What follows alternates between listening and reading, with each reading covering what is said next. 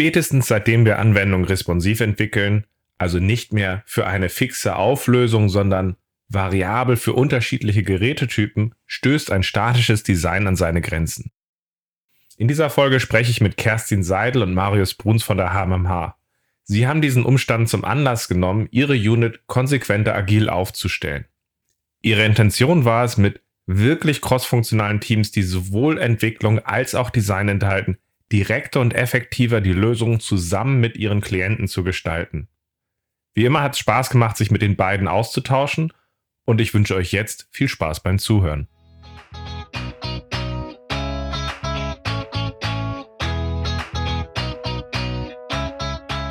Scrum ist einfach zu verstehen. Die Krux liegt in der Anwendung für deine Zwecke in deinem Kontext.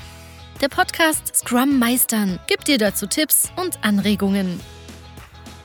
Moin Moin, herzlich willkommen zu einer neuen Folge in meinem Podcast Scrum Meistern. Ich bin sehr froh, dass Marius und Kerstin heute dabei sind von der HMMH und wir so ein bisschen darüber reden können, wie sie über die Zeit Agilität und Design bei sich in der Agentur äh, zusammengebracht haben. Schön, dass ihr da seid.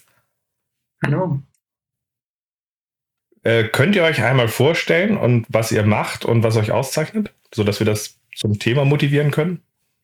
Ja, ich äh, bin Kerstin Seidel, Unit Director bei der HMMH. HMMH ist eine große Digitalagentur, gehört mit zur Serviceplan-Gruppe Planet.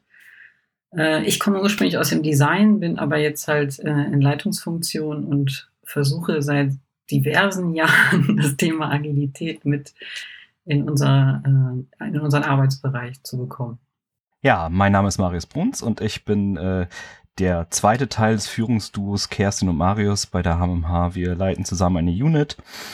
Und äh, auch ich habe äh, äh, Historie in, in meiner persönlichen Historie den Designer, aber auch den Entwickler und vielleicht irgendwann mal den Scrum Master gehabt. So, ja, wir wir haben da eine Unit, mit der machen wir äh, viele digitale Sachen rund ums Web und da arbeiten wir agil, wie Kerstin gesagt hat, inklusive Design. Und da wollen wir heute gerne drüber sprechen. Mhm. Genau. Da ist auch die spannende Frage, habt ihr jetzt ja schon gesagt, äh, ihr, ihr, ihr habt dort eine Unit, äh, die halt eben nicht nur Softwareentwicklung, sondern auch Design äh, hat. Was zeichnet euch aus und äh, welche Themen beschäftigen euch da? Ja, also uns zeichnet aus, dass wir ähm, Design, und damit meine ich jetzt zum Beispiel Interface Design, aber als auch User Experience Design oder auch Lösungsdesign, äh, mit in den agilen Prozess genommen haben. Also bei uns ist Design jetzt kein Akzeptanzkriterium, ja, was dann irgendwann in der Softwareentwicklung mit umgesetzt wird, sondern sagen wir mal, wir sind auf der Story, ein Team setzt es um, dann gehört das mit zu einem interdisziplinären Team, das äh, gemeinsam lösungsoffen sich einer äh, Aufgabe widmet und äh, ganzheitlich zusammen beantwortet, ja, das ist die Lösung, technologisch, verifiziert, gemeinsam designt, konzipiert, einmal komplett, der komplette Durchstich von oben bis nach unten, bis das Teil fertig ist und steht. So, das heißt, wir haben kein Design vorangeschnitten, das da erstmal voranläuft, sondern es passiert just in time, ist parallel. Mhm. Und damit schafft ihr, oh, mach du erst. Es geht halt viel tiefer als dieses, wir nehmen mal den Entwickler mit in den Designprozess und sagen dem oder fragen den, ob das umsetzbar ist. So. Also was ja im Moment klassisch oder gängig ist, dass das ja schon äh, interdisziplinäre Zusammenarbeit ist, sondern wir machen es tatsächlich in, im Team, im Sprint, ja. von vorn bis hinten. Ja, das, das heißt, dass der Designer oder Designerin auch codet. Ja, das heißt, die gemeinsame Sprache ist Code und wir designen dann auch im Code. Ähm, das heißt nicht, dass wir äh, so Authoring-Tools wie Photoshop komplett rausgeschmissen haben. Also es sind jetzt neue und teilweise andere, aber ähm, die haben nur noch einen kleinen äh, Stellenwert in unserem Prozess. So, also die haben wir zum großen Teil äh, draußen. Ja, mhm. also alle arbeiten auch im, am Repository und sind im gleichen Prozess drin. Warum habt ihr euch für diese Arbeitsweise entschieden? Also letztendlich ist es ja eigentlich, was ihr da gerade beschreibt, das konsequente Arbeit, äh, das konsequente crossfunktionale Arbeiten end-to-end, -End, wo wir eigentlich in Agilität immer von reden aber was in vielen Umgebungen dann am Ende doch durch irgendwelche verkappten Ansätze eines Wasserfalls sich dann doch immer wieder verliert. Aber vom, vom, vom Kunden jetzt, von euren Kunden her gedacht, was ist der Vorteil, dass ihr das konsequenter umsetzt? Also es gab ein, äh, einen glücklichen Zustand, dass irgendwann Responsive Web Design so 2011, 2012 äh, äh, mit äh, sozusagen das äh, äh, Firmament äh, erreicht hat oder nein, sozusagen unser, unser Arbeitsalltag erreicht hat. Äh, bis dahin äh, konnte es relativ ähm, einfach noch durchgeführt werden, dass man auch mal ein Design vorgearbeitet hat und die Entwickler setzen es dann halt um. Irgendwie in einem, vielleicht auch in einem agilen Prozess, äh, vielleicht aber auch nicht. Zu dem Zeitpunkt, wo Responsive Web Design kam, also eine Seite, die sich äh, automatisch anpassen kann, haben alte Prozesse nicht mehr funktioniert in der Form. Das heißt, wir konnten und durften auch endlich irgendwie, hatten Argumente an der Hand, diese äh, Interdisziplinarität, Parallelisierung äh, durchzusetzen. Äh, und zwar aus dem einfachen Grund, weil jetzt hätten drei oder vier Designs immer erstellt werden müssen für Breakpoints, für Zwischengrößen, äh, für was passiert das eigentlich, wenn das so groß ist, so. Und äh, das hat eigentlich den, den, den Kostenaufwand, den Arbeitsaufwand gerade im, äh, im, im, im Design ähm, verdreifacht, vervierfacht. So. Mhm. Ja. Genau. Das war ein logischer Schritt an der Stelle. Mhm. Aber das heißt auch andersrum gesprochen an der Stelle, ihr habt im Grunde drauf geguckt, wie schaffen wir es für unsere Kunden dort eine Leistungsfähigkeit zu erreichen, halt integrierte, responsive Lösungen zu entwickeln, wo ja nicht nur ihr an eure Grenzen gestoßen seid mit den alten Prozessen, die vorher gelebt wurden, sondern natürlich auch eure Kunden. Und das heißt, ihr habt ihnen aber geholfen, dass sie dort zu Lösungen kommen, die sie vielleicht alleine nicht schaffen konnten, ihnen externe Fähigkeiten gegeben, äh, um dort etwas zu entwickeln oder halt auch eben dann später auch dieses Agile vorzuleben, oder? Kerstin, was meinst du? Ja, wir kamen natürlich auch aus dieser ähm, diesem gängigen Vorgehen, dass man halt das Design voranstellt und am Ende feststellt, dass es sich nicht umsetzen lässt oder dass es dann am Ende ganz anders aussieht, als der Designer sich das gedacht hatte. Und diese Rückkopplung immer zu haben, ähm, das ist auch zeitaufwendig und, und, und mit Schmerzen verbunden. So. Ähm, das für uns der logische Schritt war, die Entwickler mit ins Team zu holen und mhm. das sozusagen gemeinsam zu denken. Und Mhm. Und äh, mit dem Agilen natürlich auch reinzubringen, dass man halt nicht zwei Monate rumentwickelt, dann dem Kunden das zeigt und der Kunde sagt, ich wollte es ganz anders haben, sondern tatsächlich kontinuierlich abzustimmen. Mhm. Zwei, zwei Zitate aus dem äh, aus der Zeit. Wer hat denn bitte den Scheiß designt? Oder auch, oh mein Gott, was haben sie aus meinem Baby gemacht? Ich hab, das, die Vision war doch so schön, aber äh, es sieht doch jetzt so aus am Ende, ja. So. Nee, das macht Sinn. Aber wann hattet ihr angefangen und äh, wann hatten wir uns eigentlich nochmal kennengelernt? Wann, wann, wann haben sich unsere Wege da gekreuzt? Ja, wir haben uns ja, ähm, also weil uns das äh, ja wirklich seit Responsive Design umtreibt, ähm, sind wir auf das Agile Design Camp gestoßen 2000 2012, das muss Ende 2012 in Hamburg mhm. gewesen sein. Und da lief auch schon ein Ralf Kruse rum und hat äh, wesentliche Teile dieses Camps bestritten. Und da haben wir gesucht nach einer Lösung, wie man halt dieses Thema Design, Entwicklung im Agilen verknüpfen kann. Und äh, da, da gab es noch keine wirklichen Antworten, sondern nur Ansätze, aber niemanden, der es tatsächlich schon umgesetzt hatte. Ja, ja. Das, das Zitat damals war, ja, äh, wenn, wenn ihr das wisst, kommt zurück und erzählt drüber. Ja. ja. Ist eine ganz spannende Zeit gewesen, auch damals tatsächlich, weil äh, einerseits haben viele Leute so ein bisschen diziert, so, es ist eigentlich ganz einfach, du musst einfach so, so, so machen, aber mir ist eigentlich, seitdem ich äh, Firmen seit 2009, 2010 begleite, ist mir halt einfach auch wichtig, dass es darum geht, deine Lösung zu finden, das zu gestalten und dass wir auch offener über diese Herausforderungen reden. Und wenn wir halt aus dieser Welt, die ja vorhin beschrieben habe, mit dem Design kommen. Es ist halt einfach der Punkt dabei, wie finden wir die nächsten Schritte, wie gestalten wir das aus und ähm, ja, da hatte ich damals, glaube ich, bei dem Designcamp durchaus ein bisschen Spaß gehabt, den einen oder anderen ein bisschen zu fordern. Ja. Wir haben das ja tatsächlich 2014 auch noch äh, nach Bremen geholt und versucht, äh, äh, es am Leben zu erhalten. Und ähm, die Veranstaltung war auch sehr gut. Wir waren immer noch nicht sehr viel weiter mit der mhm. Integration, aber uns hat das Thema nach wie vor beschäftigt und äh, es gab auch schon Ideen für, für weitere ähm, Design-Camps, aber ähm, das ist dann aufgrund von anderer Arbeit dann äh, hinten mhm. übergefallen. So. Wir waren schon zwei Jahre weiter, würde ich sagen, Kerstin. Also da sind schon große Dinge passiert. Genau, aber da können wir, das, das arbeiten wir gleich nochmal strukturiert auf. Erstmal wollte ich einen Punkt nochmal besonders für euch hervorheben, was ich cool finde und jedem, der jetzt gerade zuhört, raten möchte. Lasst uns wirklich gucken, wie wir diese äh, agile Community wirklich zu einer Community des Austausches macht. Lasst uns wirklich gucken, wie kommt man dahin, dass wir offener halt auch Sachen teilen und sagen, da arbeiten wir dran, das haben wir probiert, äh, da ist mehr dazugekommen, anstelle, dass es einfach nur um nennen wir es mal ganz blöde, dieses Klugscheißen geht, wo Leute immer sagen, theoretisch soll es einfach sein oder wenn du dem Scrum Guide blind folgst, wird alles gut sein, sondern eher, was haben wir für Probleme, was haben wir für Erfahrungen und da weiterkommen. Und ich finde, da habt ihr euch auch schon damals in der sehr frühen Phase sehr, sehr gut eingebracht, auch indem, dass ihr sowas mit als Austauschformat organisiert habt. Das fand ich schon mal sehr cool. Absolut. Genau. Und dann nicht nur werblich vorne stehen, sondern einfach auch mit den, mit den offenen Flanken. Also man, man geht dahin mit, mit, mit einem Bedarf, ja. Und der Bedarf ist entweder Wissen aufhäufen, äh, Wissen weitergeben, mhm. ja, echte Community halt. Ja, das versuche ich momentan auch wieder ein bisschen im Podcast zu machen, wo ich momentan halt einige Folgen auch aufnehme zu Themen, wo ich das Gefühl habe, da wird mir ein bisschen zu weniger gesprochen zu unsere Lieblingsthemen, die keiner anspricht, wie Controlling, wie Revision, wie Stellenbeschreibung, äh, wie Kennzahlen. Da versuche ich halt momentan halt gerade einfach auch mal Leute reinzukriegen, dass wir da den Austausch haben und das weitertragen. Aber in der heutigen Folge ist ja das spannende Thema. Ihr seid ja schon länger auf der Reise dabei, ihr habt viel gelernt. Ähm, was ich nochmal ganz spannend finde hervorzuheben oder auch zu lernen von euch ist, äh, wann hattet ihr mich eigentlich bei euch damals dazu geholt und äh, was hattet ihr von extern gehofft, nochmal bei euch mit dazu zu kriegen? Hm. Also das war ein paar Jahre später, also es äh, war vor fünf Jahren so circa, da haben wir, äh, das war der Zeitpunkt, in dem die Unit gegründet, gegründet wurde, äh, die Kerstin und ich zusammen leiten.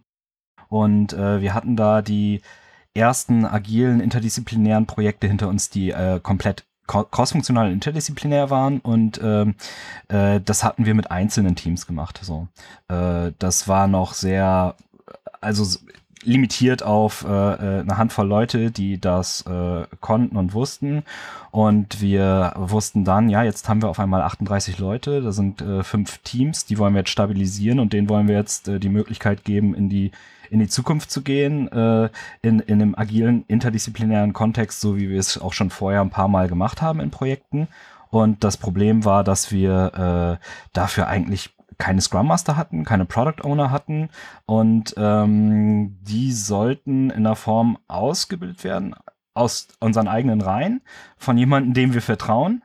So, und wo wir wissen, dass unser Verständnis von Agilität geteilt wird. Also, dass wir da nicht einen äh, mechanischen äh, Terminorganisator haben, sondern äh, Leute, die wissen, äh, wieso jetzt eigentlich agil. Und da sind wir auf dich zurückgekommen, ja, paar Jahre mhm. später genau. Ja, da lohnt sich dann, wenn man sich mal ein bisschen austobt auf einem Design, Agile Design Camp. Das ist dann auch immer schön genau. zu sehen. Man hat Spaß und hat sogar was davon.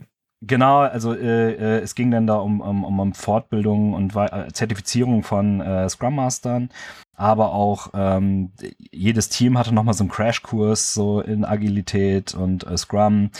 Ähm, wir hatten sozusagen alle nochmal durch so ein Bootcamp geschickt, äh, um, um ein gleiches Verständnis äh, zu erzeugen und äh, hatten so auch einfach nochmal ein paar Methoden äh, angeguckt, von Stakeholder Mapping bis, äh, äh, bis äh, Stories schneiden, viel Handwerkszeug, ähm, äh, viel Frage-Antwort, hast dann äh, ein paar Teams und vor allen Dingen die Scrum Master, die dann ja natürlich jung waren, mhm. äh, die, also die waren vorher Designer oder User Experience Designer, also die kamen auch wirklich aus dem Fach, ja.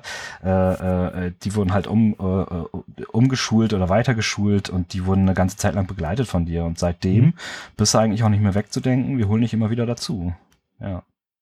Genau, was mir da wichtig ist hervorzuheben, ich, ich gehe aber auch immer wieder an der Stelle und wir schaffen eigenständige Sachen. Also ich lege mir nicht so, so schlechtes Beratedingsmäßig, äh, lege ich mir ja nicht jedes Mal hin, guck mal, jetzt haben wir das nächste Problem, sondern es ist ja tatsächlich immer auch der Punkt, dass wir es ja auch, glaube ich, so designt haben, dass wir gesagt haben, ihr wolltet die Scrum Master damals ja aufbauen, deswegen haben wir gesagt, die kommen vorher ins öffentliche Training, die Begleitung von den Teams, äh, die Workshops machen wir dann zusammen und haben dann so ein bisschen on-off mich mich dabei, damit halt sowohl dieser Scrum Master mitgestalten können, einen Background haben, auch eine Zertifizierung haben, aber dann halt auch im System wirken können. Und diese Kombination ist mir halt immer wichtig, damit man einen Anstoß von außen gibt, aber ohne übergriffig zu werden. Das ist mir, glaube ich, immer, immer sehr wichtig. Ich glaube, es ist falsch in so einem Fall wie eurem, dass da einer reinkommt und dann ich herrsche da jetzt mal durch. Ja, aber was wir halt auch feststellen, ist, dass, dass natürlich die Coaches bei uns, die Scrum Master, dass die auch nochmal wieder Impulse brauchen in ihrer mhm. täglichen Arbeit. Und da greifen wir natürlich auch gerne auf die zurück, da nochmal den Blick von außen zu haben und, äh,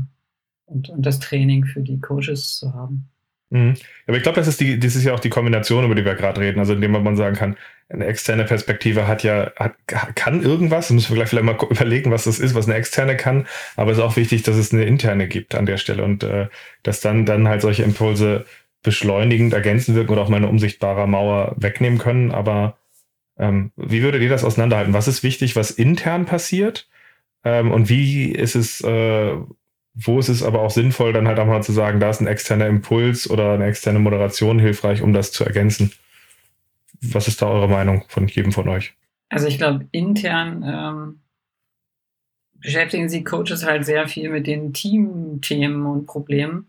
Und dann fällt halt schnell mal dieser Blick auf das eigene Handeln dann so zurück. Und das jetzt in der Runde herzustellen, intern, ist, ist halt ein bisschen schwieriger so. Da mhm. hilft es natürlich, wenn man nochmal jemanden hat, der das moderiert und da auch äh, mit Tipps zur Seite stehen kann. Mhm. Wobei es da auch ja natürlich cool ist zu sehen, was, was, was eure Scrum, äh, Scrum Master und agilen Coaches da immer wieder auch äh, sowohl intern äh, übernehmen und wirken, als auch wie sie inzwischen nach außen wirken. Marius, wie guckst du auf intern, extern? Also alles, äh, was so ähm, Projekt- und Tagesgeschäft geht, äh, wird erstmal komplett intern geregelt. So, dass da sind äh, die Teams und die Coaches äh, stark genug, um, um, um, um das zu tragen, auch ziemlich schnell, ziemlich früh. Ähm, es geht dann manchmal, äh, holen wir dich nach dem Pull-Prinzip, so, sagen wir mal, wir haben jetzt wieder ein neues Thema, wo wir gemeinsam als Gruppe wissen, so, da wollen wir jetzt mal Input von außen haben, so, das ist sozusagen, äh, kann Fortbildungscharakter haben, so, wir wollen in, in einen bestimmten Bereich vorstoßen, so, wir sind jetzt, also na, naturgemäß, nachdem wir Projekte beherrschen ähm, und in den Teams gut weiterarbeiten äh, konnten, äh, stellen wir uns Organisationsfragen und äh, da brauchen wir dann äh, wiederum Hilfe, weil einfach ein bisschen Know-how fehlt oder äh, Erfahrung, ähm, das zu reproduzieren und da geht's wirklich dann nochmal um um mhm. Skills von draußen, ja. ja. Wobei wahrscheinlich sind Skills von außen, aber manchmal ist auch einfach der Punkt dabei, wie kann man, wie, wie durchbricht man so eigene Marotten, die halt natürlich auch da sind. Und wie schafft man einen Rahmen, dass das ein Außenstehender, glaube ich, auch mal eine Frage stellen darf, die intern man aus dem System schwieriger stellen kann. Und dadurch kann man, glaube ich, dann ergänzend nochmal so ganz gute Impulse setzen. Ich glaube, das mhm. ist so ein Punkt, der wichtig ist, wo man, wenn man im System ist, man vielleicht der ein oder andere direkte Frage nicht stellen kann, weil man direkt auch eine Position im System hat oder morgen halt auch noch da ist. Mhm. Ja? Ja. ja. Passt. Aber wenn wir jetzt zurückgucken, das ist jetzt ja 2012 hatten wir, also damals, mhm. äh, das war 2012, wo wir uns kennengelernt haben, dann ein bisschen später äh, hatte ich da, da diese, diese erste Begleitung gemacht, war immer wieder dabei. Aber was hat sich seitdem entwickelt? Was, was sind so Sachen, die auf dem Weg passiert sind, äh, die ihr gelernt habt oder, oder die jetzt, die jetzt besser funktionieren? Was habt ihr da so, was würdet ihr sagen, sind da so ein paar Meilensteine? Ich würde ja sagen, es hat sich sehr viel geändert. Eigentlich, eigentlich ein Paradigmenwechsel. Ähm, wir haben wirklich, ähm, also die Arbeit eines Webdesigners äh, in der Zeit davor mit oder eines Entwicklers in so einem Team ist mit der Arbeit jetzt nicht mehr zu vergleichen. So, äh, also das hat sich grundlegend geändert so und da haben wir also neben, äh, also einer der großen Aspekte, die wir entwickelt haben, ist ganz klar die Interdisziplinarität in Person, also dass die Designer coden können. So, das war ein langer Weg, den wir gegangen sind. Wir haben die ausgebildet, äh, äh wirklich über Jahre, ähm, die, dass wir äh, auch wenn wir gemeinsam in einem Team arbeiten, dass die halt auch in späteren Phasen eines Sprints noch äh, mit produzieren und entwickeln können. So, und da haben mhm. wir einige Kolleginnen, die da äh, richtig vollwertige Entwickler äh, geworden sind gleichzeitig. Also die haben zwei komplett starke Expertisen so. Das ist einer der großen Bereiche, die sich echt geändert hat so. Mhm. Ja, wir machen und wir machen nicht mehr die viel Design upfront, ne? Also nur noch, wenn wir wirklich, wirklich müssen, was ja manchmal durch Kreativpitches leider reinkommt, so. Mhm. Aber dann stehen wir auch vorne beim Pitch und sagen, ja, das Design ist jetzt schön, dass wir, dass wir das haben. Das ist übrigens nicht richtig, weil das haben wir nicht zusammengearbeitet. Das ist, das ist nicht getestet, äh, äh, ist nicht in einem interdisziplinären Team entstanden. Das schmeißen wir gleich wieder weg. So. Welchen Vorteil hat das, wenn wir jetzt gerade diesen Punkt, Punkt haben? Welchen Vorteil hat das, dass zum Beispiel eure, ihr den Weg gegangen seid, dass Designer auch äh, entweder zumindest mindestens eine Empathie haben fürs Coding, einfache Sachen machen können. Ist das nur, dass die dann gegebenenfalls auch später in den Phasen mitarbeiten oder was für Vorteile haben wir dann noch? Also viel weniger Waste. Also da früher wurden Tapeten, also Designs nach dem anderen erstellt und dann hattest du irgendwie eine Korrekturschleife, ja, statt eine Iteration. Und dann musste die Schriftgröße äh, geändert werden. Und das musste es dann in 20, 30, 40 Dokumenten, das damals nicht automatisiert ging. Jetzt können die Tools das besser, aber jetzt äh, macht der Designer halt eine CSS-Änderung, äh, und äh, fertig ist fertig ist die Kiste, ja. Und ähm, vor allen Dingen waren Designs statisch, ja. Und wenn du jetzt als Designer äh, wirklich mit Code äh, im, im Browser oder im, im, im Zielsystem äh, designst und mitentwickelst, dann hast du gleich Interaktion, du hast gleich Animation, du hast das System, was läuft, du hast, du weißt, wann Daten da sind, du weißt, wie sich Seiten verhalten, wie sich Seiten aufbauen, das kannst du designen. Du kannst mhm. wirklich in die Experience gehen und musst die nicht simulieren. Das heißt, wir kommen aus einer sehr aufwendig simulierten Welt in eine wirkliche, wo, wo, wo mein Design im Endprodukt landet. Vorher musste das übersetzt werden, also irgendjemand musste sich das Photoshop-File ziehen, ja, oder das XD oder äh, sonst was, äh, sich das von Zeppelin holen und das dann umsetzen. Nein, diesmal äh, kannst du den Weg selber bis zum Ende gehen als Designer oder Designerin. So, und das hat sowas von viele Vorteile. So, du, da könnte Welche ich jetzt noch Stunden also, drüber reden. Ja, die ganzen Graubereiche, also das, was du mit so einem Pixel-Layout nicht abdeckst, sondern irgendwie simulieren musst, das hat halt dann ganz oft der Frontend-Entwickler äh, designt, indem er das irgendwie animiert hat oder irgendwie animiert hat, klingt schön, ja. Ja, genau, so und dann möglichst auf billigem Wege, so damit er schnell fertig ist, meist oder so. Und aber das Interaktion und Gestaltung von Animation, was eigentlich ein Designer ja auch bewegt und wo Designer ein Gefühl für haben, für Dramaturgie oder so. Ähm, das können sie ja jetzt halt selber mitbestimmen.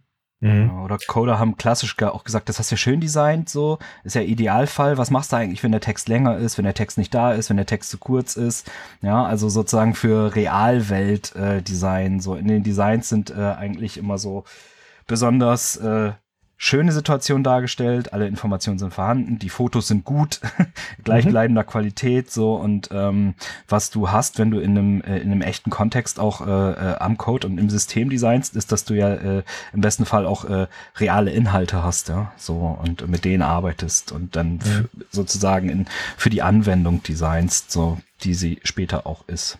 Also wenn du sagst für die Anwendung Design, klingt das ja sehr stark danach, dass ich für euch der Weg, wie man auch dann halt Ergebnisse hat, aus denen man lernen kann, indem wir früher die richtigen Sachen halt auch sehen und wahrscheinlich sich auch das Bild komplett ändert, wie man mit äh, dem Kunden in Interaktion tritt aus Ergebnissen. Ja, du, du designst, also sonst hast du eine Phase gehabt, in der hast du Design gemacht und dann wurde das Design abgenommen, auch nicht vertestet. Manchmal wurde es vielleicht vertestet, aber dann wurden halt Designs vertestet. Und jetzt hast du halt am Ende des Sprints äh, auch einen Nutzertest und du hast die Ergebnisse. Funktioniert das Design überhaupt? Äh, funktioniert die Lösung überhaupt? Funktioniert es technologisch?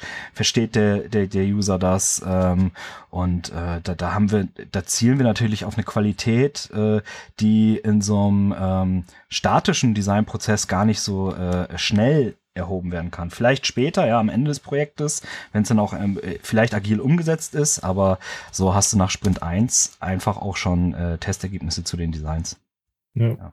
Ich glaube, es ist auch ganz wichtig, was, was ihr jetzt gerade gesagt habt, weil äh, also ich, ich spreche immer wieder auch mit Leuten drüber, wenn sie mich fragen, wie, wie sieht denn agiles Arbeiten aus? Und häufig wird Cross-Funktionalität ja gefühlt so gesagt, dass es irgendwie verschiedene Arten von Technikern, irgendwie Frontend- und Backend-Entwickler, wenn wir in Software sind, mit einem Tester, einem Team und das andere ist vorgeschaltet. Und mhm. wenn wir mal ehrlich sind, ist das, was dort in vielen Firmen passiert, aber eigentlich ein Wasserfall. Das mhm. heißt, die designen immer noch davor und haben ihn mit dem Kringel gemalt an der Stelle und haben dadurch vielleicht auch schon erste Vorteile.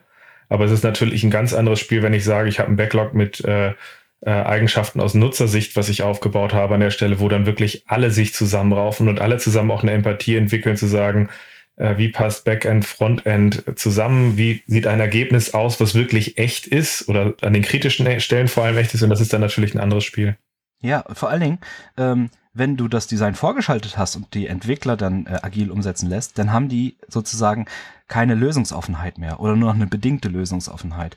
Ja, wenn du das Design mit reinpackst, so sei es visuelle und User Experience Design, dann hat und, und, und dem Team die komplette Kompetenz gibst, äh, die Lösung selber zu formulieren, ja, dann dann dann kann es erst wirklich lösungsoffen werden. So, sonst ist ein Teil der Lösung schon vorgegeben findest. Welches waren für euch die Schlüsselsachen, die, äh, wo man, wo man sich breiter oder anders zu aufstellen musste an der Stelle, damit das wirklich gelingt? Ihr habt jetzt gesagt, die Designer sind mehr range, äh, rangerückt und haben auch mehr und mehr gelernt, wie sie entwickelnd tätig werden können. Ähm, was hat sich, was hat sich noch geändert, damit diese Art der Interaktion möglich wurde?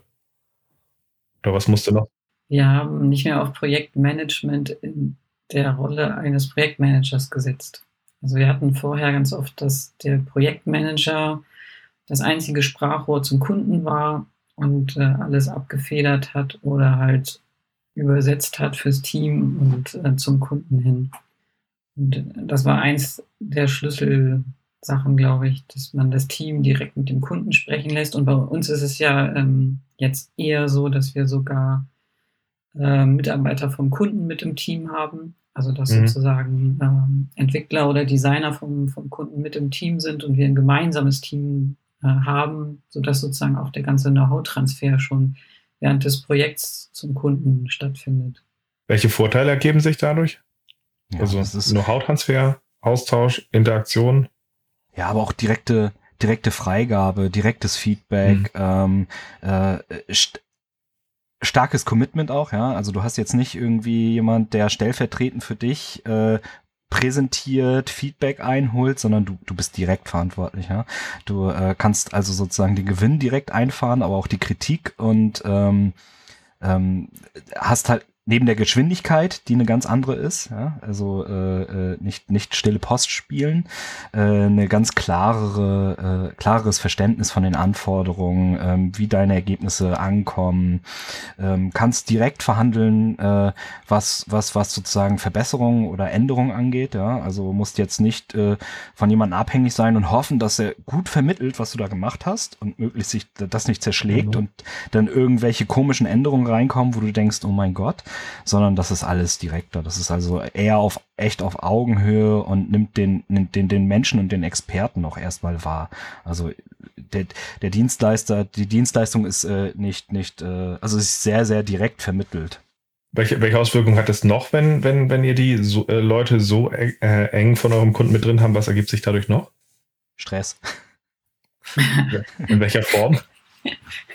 ja, also man muss ja sagen, dass es mehr Verantwortung ist. Ne? Da sind, ist auf einmal ein ganzes Team in Kundenkontakt, ähm, wo es, wo früher mal irgendwie äh, One to Blame gab, ja, wenn es in die Grütze gegangen ist. Wir müssen sagen, seitdem wir umgestellt haben, haben wir eigentlich auch fast ausschließlich gute Projekte. Das kam damit einher. Also wir kommen aus einer Zeit, äh, Prä-Agil und Interdisziplinarität, indem wir auch Qualitätsprojekte hatten, äh, Qualitätsprobleme hatten und auch mal äh, Kunden, die vielleicht mal Feuer gemacht haben. Das ist viel weniger geworden, aber insgesamt äh, sind, ist das Team ja ganzheitlicher verantwortlich für den Gesamt, für, de, für den Outcome, für die Wirtschaftlichkeit auch und äh, äh, für den Erfolg des Projektes mit. Und äh, das heißt halt auch mehr Stress. Ja, aber auf der anderen Seite lebt ihr wahrscheinlich dadurch ja auch dem Kunden relativ stark vor, was ein agiles Arbeiten ist. Wenn man, wenn man ein bisschen äh, das, das verinnerlicht hat, kann man damit natürlich auch, um das, wie du sagst, man proaktiver mit ihm arbeitet. Und das kann ja schon auch noch mehr Auswirkungen haben, als einfach nur, dass man denen ein Produkt hinstellt und sagt, guck mal, wir haben das entwickelt, was für euch alleine so nicht möglich gewesen wäre, oder? Ja. Ich würde ich würd noch eine, eine zweite Antwort auf, äh, ähm, was die grundsätzlichen äh, Änderungen waren, die das überhaupt bedingt haben können, geben und zwar äh, weg vom Festpreis. Also ein Fest, ohne Witz, äh, Festpreis äh, ist eigentlich in unserem Kontext Agilitätskiller gewesen und auch ähm, äh, hat oft verhindert, überhaupt Design mit reinzupacken, weil in Festpreisen dann auch äh, das als Phasen und so. Da ist das Angebot bedingt eigentlich schon fast die Arbeitsweise so. Mhm. Wobei, wobei, wie geht ihr dann damit um? Also, naja, gut, wenn man mit Festpreis agil anbieten würde, bräuchte man sehr stabile Teams, die sehr klare Erfahrung haben und man wird sich einen Teil der Flexibilität auch rausnehmen, weil anders wird es ja nicht gehen. Aber wie rechnet ihr dann mit Kunden ab, wenn ihr jetzt keinen Festpreis macht? Einfach nach Aufwand oder wie habt ihr das gestaltet? Ja, tatsächlich nach Stunden. Also wir sind dazu übergegangen, auch nicht mehr groß, also unsere Angebote sind inzwischen sehr kurz, weil wir eigentlich immer äh, dahin gehen, wir stellen ein Team zur Verfügung mit bestimmten Skills, äh, die bestimmte Stunden leisten können. Und äh, la äh, lass uns doch Kunde zusammen überlegen, was wir in der Zeit, also was ist das Wichtigste, was wir tun sollen, was, was ist der MVP sozusagen? Und dann äh, arbeiten wir mit Zeiträumen und Teamgrößen. Mhm gedeckelte Kontingente. Mhm. So. Das heißt, sie macht im Grunde aus dem Workshop eine Anfangsabsprache an der Stelle. Was ist der Grundintent, was wir hier erreichen wollen, dass eine Orientierung da ist. Dann ähm, benennt ihr ja sicherlich aus einer gewissen Erfahrung, in der Richtung könnte das laufen, aber wir sollten es auch abgleichen mit den ersten Erfahrungen aus dem Sprints. Sie haben eine Möglichkeit mitzugestalten. Sie haben aber auch den Punkt, irgendwann zu sagen, so, das rei also ist es jetzt gut genug oder wir, wir könnten ja auch sagen, theoretisch, dass das, das läuft so nicht und dann, wenn man es nicht nachsteuert, könnten sie auch sagen, ähm, ist jetzt erstmal gut. Also so gesehen, so, so erkauft euch so ein bisschen die Freiheit, oder? Mhm. Genau. Ja, ich finde aber auch, das ist die faire Vorgehensweise, weil wir müssen jetzt, mhm. also bei Festpreisprojekten musst du halt immer große Puffer schätzen, weil es gibt immer Korrekturen oder Unwägbarkeiten in der Softwareentwicklung und dann äh, musst du mit diesen Puffern arbeiten und wenn du dann schneller fertig bist, äh, freust du dich. dann hast du diese Spanne verdient und wenn wenn es dann Probleme, größere Probleme gibt und du länger brauchst für Entwickeln, dann hat keiner mehr Lust auf das Projekt und alle versuchen es nur irgendwie fertig zu kriegen. Deswegen mhm. glaube ich, ist dieses ähm, dieser Umgang, das nach, einfach nach Aufwand abzurechnen und gemeinsam diesen Aufwand zu bestimmen, ist die fairste Zusammenarbeitsform. Ja, wenn ihr jetzt, also dadurch, dass ihr einen Weg gefunden habt, bei Kunden Vertrauen aufzubauen, mit, mit glaube ich, den Punkten wie, sie können zum Beispiel aussteigen, sie können mitgestalten an der Stelle, ist der Punkt da, weil, also ich würde jetzt äh, äh, Festpreise jetzt nicht pauschal absprechen, aber es braucht halt eine, gewisse Ähnlichkeit, damit man sie benutzen kann an der Stelle. Es braucht eine sehr hohe Stabilität und Disziplin im Team, damit man aussagefähig ist. Weil wenn eine sehr hohe Vari Variabilität da ist, hast du das Problem, dass ihr schon von euch aus eigentlich mit äh, sehr starken äh, Vorabsprachen arbeiten müsst, was ihn in seiner Lösung eingrenzt. Und natürlich macht den Risikoaufschlag. Also wer glaubt, dass wenn ich mir von jemandem Preis garantieren lasse, dass der günstiger ist, wenn ich jemanden das Risiko aufdrücken kann, der hat sowas wie Versicherungen und andere Sachen nicht verstanden, weil ihr werdet unternehmerisch nicht mehr tätig, wenn ihr das Risiko nicht einpreisen würdet. Ne? Also deswegen ja, natürlich kosten das mehr. Also wir versuchen das tatsächlich zu vermeiden und arbeiten, wenn dann mit gedeckelten Kontingenten, Kontingenten also mit so mhm. Maximalschätzungen. Und äh, wenn wir dann eher fertig sind, gehen wir da offen mit um und sagen, so, jetzt sind hier noch 20 Tage über. Willst du noch was anderes dafür haben oder mhm. äh, wir rechnen sie halt dann nicht ab? Ja, nee, mein, mein Hinweis war nur, falls Leute das anders machen an der Stelle, dass halt einfach äh, ja. es, es, gibt in vielen Firmen immer wieder Diskussionen. Ich, ich bin doch nicht blöd. Ich, ich fragen, haben im Training zum Beispiel Leute gefragt, Ralf, ganz ehrlich, wenn dich, äh, wenn, wenn, wenn, würdest du dir für 400.000 Euro ein Haus variabel oder festbauen? Und ich gucke dir halt immer an, ähm, das bietet dir so keiner an. Es bietet dir einer an, ein Haus zu bauen in einer Range zwischen 250 und 450.000 oder zum Presspreis von 400.000, unter dem, dass du das und das unterschreibst. Die Wahrscheinlichkeit, dass wenn du das gemeinsam gestaltest, dass er nicht zwischenpuffst, sondern das ist groß und dadurch kann man zusammen halt auch eine Win-Win-Situation erzeugen. Und das ist das, was ihr für euch da ja gestaltet habt. Ja, äh, ich finde auch, dass also in unseren Prozessen möchtest du teilweise manchmal auch explorativ sein. Du möchtest Innovation zulassen. Also du möchtest etwas auch ähm, in, in der Durchführung deines Projektes haben, woran du vielleicht vorher nicht gedacht hast oder wo du vorher nicht wusstest, wie das aussehen könnte. Und ähm, du möchtest halt auch auf wirklich auf Veränderungen reagieren können. Ne? Also wieso sonst agil, agil arbeiten, aber sozusagen äh, äh, ja ähm, vorher denken, dass du weißt, wo es hingeht, so und das dann auch so fest bepreisen. Das ist, äh, äh, ich finde, die Festpreiswelt äh, beschneidet sozusagen die Möglichkeit eines agilen Projektes unbedingt. Mhm. So. Wir haben da halt nicht wiederholbare äh, Häuser, die wir bauen an dem, in dem Fall. Fast. Aber das heißt, wir haben als Vorteil jetzt für, für die Arbeit mit dem Kunden eine andere gemeinsame Gestaltung an der Stelle. Man kann halt auch an, an wenn wir jetzt mal riskantere Sachen hingehen und da gucken, wie finden wir gemeinsam gute, gute Ergebnisse und äh, was wir ja auch im Vorgespräch so ein bisschen hatten, was, was durchkam. Ich habe gesagt, das Coole ist, am Ende geht es jetzt mehr und mehr dahin, dass es nicht nur um Ergebnisse geht, sondern dass ihr den Kunden auch ein Stück weit mit eurer Arbeitsweise infiziert. Wollt ihr dazu noch mal so ein bisschen was erzählen? Ja, das ist in der Vergangenheit regelmäßig passiert. Also eigentlich, ähm, wie Kerstin gesagt hat, ist es ja so, dass wir hochgradig kollaborativ arbeiten. Das heißt, wir wollen gerne, dass, äh, wenn es auf der Kundenseite Expertinnen gibt, dass die äh, möglichst nah an uns rankommen oder halt so nah, dass sie im Team sind, dass wir also ein gemeinsames Commitment haben, gemeinsames Projekt bauen und das heißt dann, dass wir dann auch Designerinnen und Entwicklerinnen da bei uns haben und wenn wir Designerinnen haben, dann lernen die übrigens auch zu coden mit uns und durch uns. Ja, das heißt, also ganz klassisch ist die erste Frage von äh, so einer Designerin dann und äh, mit welchem Tool arbeitet ihr? Äh, und wir sagen ja Code und dann sagen die ja, äh, kann ich nicht. Und äh, dann nimmt das Team aber auch solche äh, äh, Leute mit und entwickelt die mit. So und da, da haben wir Leute auch schon gesehen auf Kundenseite, die über sich herausgewachsen sind, die dann ein ganz anderes Standing danach hatten, so, die äh, gestartet sind als Designer oder Designerin in so einer äh, äh Wasserfallkette und am Ende waren sie crossfunktional und kon äh, haben komplette Projekte verstanden und äh, ja, äh, so äh, haben was ganz anderes dargestellt. So und ähm, in der Regel ist es am Ende, also wir wir wir äh, sind ganz oft in der Situation, dass wir in, äh, in Umsetzungsprojekten kommen, die entweder noch nie agil gearbeitet haben oder wenig Berührungspunkte mit Agilität hatten, die ganz klar noch äh, so linear, silo-mäßig aufgestellt sind, Fachabteilungen, in denen äh, das alles schön und äh, äh, fein gegliedert ist und äh, äh, die Gewerke getrennt voneinander und wir äh, sagen, okay, wollen wir mit euch umsetzen, aber unser Angebot äh, äh, sieht vor, wir, wir arbeiten interdisziplinär nach Scrum und äh, übrigens bauen wir jetzt ein gemeinsames Team und dann lernen die mal unsere Arbeitsweise kennen, so ein halbes Jahr, ja. Und das Ergebnis ist oft, dass äh, dann ganze Bereiche äh, äh, danach die Arbeitsweise mitnehmen, überführen. Also dass wir mhm. sozusagen mhm. nicht nur ein Projekt mitbringen, sondern auch Kultur und Change und äh, ja, Denkweise, äh, Arbeitsweise. Das, das ist natürlich, also das ist ja nicht unsere Kernkompetenz, da jetzt unter Organisationsentwicklung beim Kunden zu machen. Aber die fragen uns wirklich aktiv an, ob wir ihnen helfen können, sich selbst umzustrukturieren. Und mhm. Marius hat da auch schon äh, einige Workshops und, und äh, Transformation begleitet. also da, da, ist dann, wenn Sie uns erleben in unserer Zusammenarbeit für das Projekt, trauen Sie uns halt auch auf einmal das zu. Und das, mhm. das ist irgendwie äh, ganz, ganz schönes Gefühl, dieses Vertrauen und, und diese wirklich äh, Zusammenarbeit auf Augenhöhe, dass Sie uns dann auch solche Sachen zutrauen.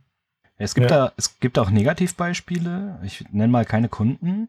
Ähm, aber so äh, Konzern, äh, sehr große Konzerngröße. Wir ähm, sind in so einer Projektsituation, kriegen so eine Arbeitsweise etabliert, gehen raus. Äh, Konzern ist natürlich stärker an der Stelle, äh, dreht, dreht Arbeitsweise für den Bereich wieder zurück, äh, was zur Folge hatte, dass 30 Prozent des äh, Bereiches äh, gekündigt hat und sich Jobs so anders gesucht hat, wo ja agil gearbeitet wird.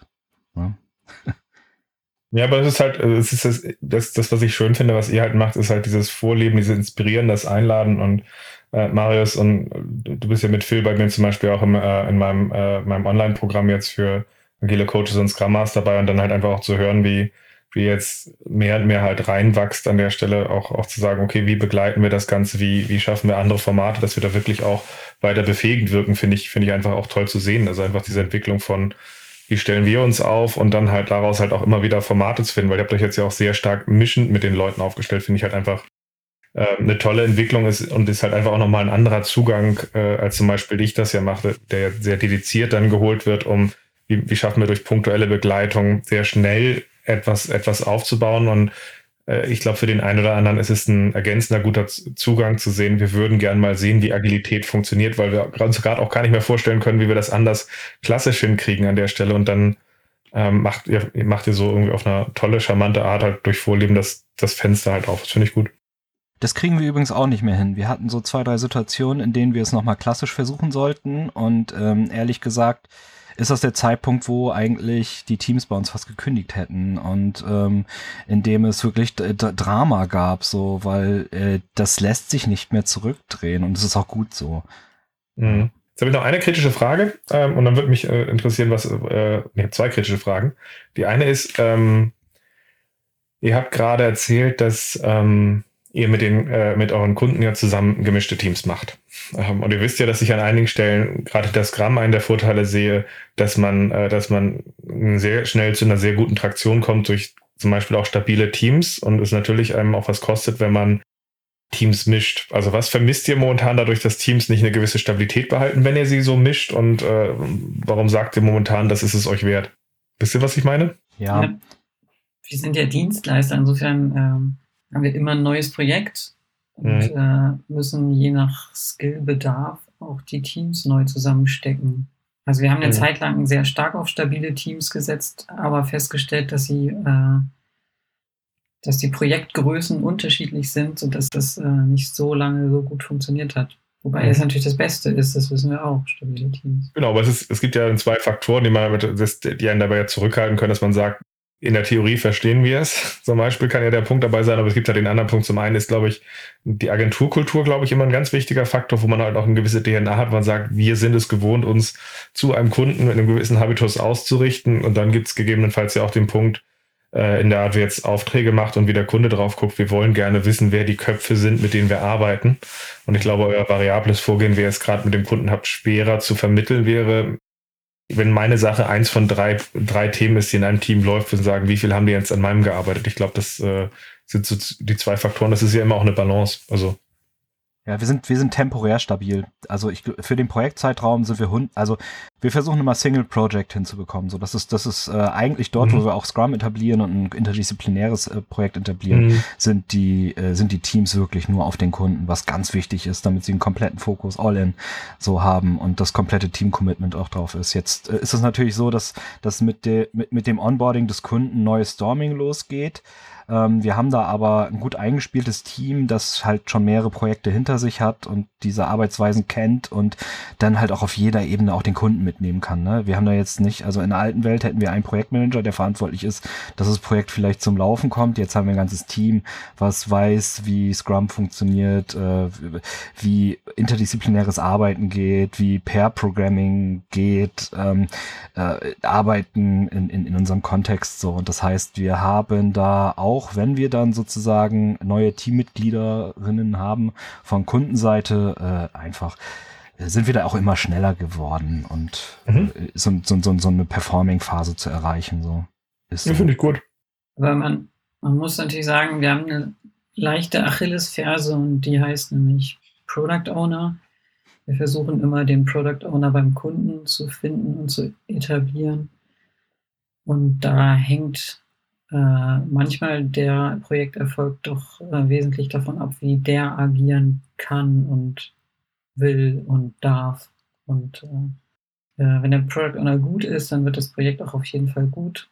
Und wenn er das noch nie gemacht hat, dann müssen wir halt sehr, sehr stark unterstützen.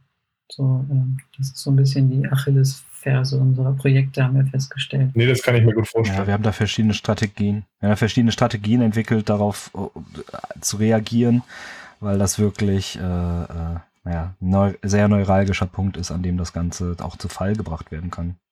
Mhm. Wobei ich glaube, das ist jetzt tatsächlich dann auch ganz, ganz gut zu sehen, an der Stelle zu sagen, von dem, von dem Umfang, den wir jetzt hier in dieser Folge schon alles besprochen haben, an der Stelle zu sagen, ihr seid eine, ich gucke auch ein bisschen natürlich auf die Zeit. Wir haben, wir haben drauf geguckt, welche Reise ihr gegangen seid. Ich finde es ganz spannend, dass äh, ihr auch wirklich gesagt habt, wir müssen diese Cross-Funktionalität nehmen. Es ist ja nicht zwingend das Ziel, dass jeder alles kann, aber dass wir zusammen wirklich auch auch wirken können an der Stelle, dass daraus eine andere Dynamik entsteht. Das finde ich, äh, ist ein ganz spannender Punkt, auch wie ihr es geschafft habt, nicht nur, also das dann zu einem anderen Arbeiten mit dem Kunden führt, aber hielt eben auch inspirierend auf dem, dass sie sagen, hey, davon wollen wir eigentlich bei uns mehr haben. Aber auf der anderen Seite, dass man natürlich dabei, wir jetzt auch relativ offen sagen, es gibt dabei Trade-off-Sachen, wo man sagt, Stabilität hilft uns zu Komplexität aufzustellen, aber in der Art, wie wir jetzt unseren Weg gefunden haben, ist es so, wir stellen uns in aller Konsequenz mit ihm auf. Das hören Kunden, glaube ich, am Anfang, wenn wir starten, auch ganz gerne, dass eingerufen wird, da glaube ich dann auch billigend in Kauf genommen und hat, glaube ich, dann auch die Stärke auf den Multiplikationseffekt, den ihr habt äh, an der Stelle. Und dann gucken wir einfach mal, wie sich das Ganze dabei, dabei weiterentwickelt. Und wenn jemand da andere Erfahrungen hat, darf er sich gerne natürlich auch melden. Dann stellen wir das im Zweifel ja hier einfach gegenüber. Aber ich finde, das ist ein rundes Paket, was wir da jetzt zu, zusammengestellt haben von, von dem, was, was, was wir da, da jetzt sehen und auch als Inspiration gelten kann für andere, die Designs halt immer noch vorschalten an der Stelle und dadurch einen kleinen Wasserfall halt leben. Mhm. Aber ich hätte halt gern von jedem von euch so zum Abschluss von der Folge ähm, noch gern noch so einen Schlusstipp oder so einen Schlussappell, so für die Zuhörer sagt, wenn, wenn ihr eine Zeitreise machen könntet und so quasi 2014 zurückgehen würdet, was würdet ihr sagen, wenn ich der früheren Kerstin, dem früheren Marius einen Tipp geben könnte, achtet besonders da und da drauf, was wäre das? Ich würde sagen, einfach machen. Also ja, wir haben halt lange nach irgendwie einem Konzept dafür gesucht, anstatt es einfach mal auszuprobieren. Also da sind wir irgendwann hingekommen, das auszuprobieren. Und ähm, was ich immer wieder äh, sagen muss, es liegt an der Haltung. Also man muss irgendwie die richtige Haltung mitbringen dafür. Man muss auch dem Prozess vertrauen und sagen, äh, man darf dem Kunden auch mal ähm, entgegentreten und sagen, dass es so jetzt nicht funktioniert, sondern dass es, äh, dass es der agile Prozess das ein bisschen anders vorsieht, aber das Ergebnis ist dann schneller oder besser zu erreichen. Da muss man eine gewisse Willensstärke, glaube ich. Also unsere Teams sind insgesamt stärker geworden im Auftreten im Kunden, aber halt auch äh, Experten. Also sie können jetzt mit ihrer Expertise da besser agieren und der Kunde hat am Ende ein qualitativ hochwertigeres Produkt. Also gute agile Umgebungen sind für mich auch immer Menschenentwicklungsmaschinen. Also was, wie sich Menschen da persönlich weiterentwickeln, ist einfach toll zu sehen. Absolut. Ja, genau. Marius? Ja, also ich glaube, sowas ganz wichtig war äh, und was dann wirklich einen Knoten gelöst hat, ist äh, alle von Anfang an. Das war, das war so irgendwie so ein Credo, das, das, das, das Projekt gehört von Anfang an dem Team. Und äh, eigentlich ist ja dieses von Anfang an äh, klassisch so Konzeptionsphase, Designphase und irgendwann gehört das auch mal dem Entwicklungsteam. Aber in der Art und Weise gehört äh, dem kompletten Team das Projekt und auch das, äh, die Vision und das Goal und, und, und äh, womit lösen wir das und äh, wie lösen wir das äh, von Anfang an und äh, wird da drin dann halt auch stark und kann dann auch die Methoden dann anwenden. Also das hat zur Folge, dass das Gesamtteam, egal aus welchem Gewerk, ein ähnliches Mindset entwickeln kann, aber auch eine gleiche Sprache. Also es ist so, ey, CI heißt für einen Designer Corporate Identity. Für einen Entwickler heißt es Continuous Integration. Äh, für ein interdisziplinäres Team. Die wissen, wann sie mit CI das eine und mit CI das andere meinen. So. Und die müssen, also die entwickeln, also alle gemeinsam von Anfang an, heißt, dass sie sich eine gemeinsame Sprache entwickeln können, dass sie ähm, gemeinsame Tools entwickeln können. Also nicht ein Tool, was jetzt der Entwickler erbt, weil der Konzepter es irgendwie äh, initiiert hat, sondern wo es ein gemeinsames Commitment vom Team gibt. Ja, äh, damit arbeiten wir übrigens oder ja, damit arbeiten wir jetzt nicht mehr. So und ähm, das ist wirklich, ähm, also damals haben noch die Projektmanager, als es sie noch gab, gefragt, ey, wirklich jetzt die ganzen Leute im Kickoff, muss das sein? Ja, es muss sein.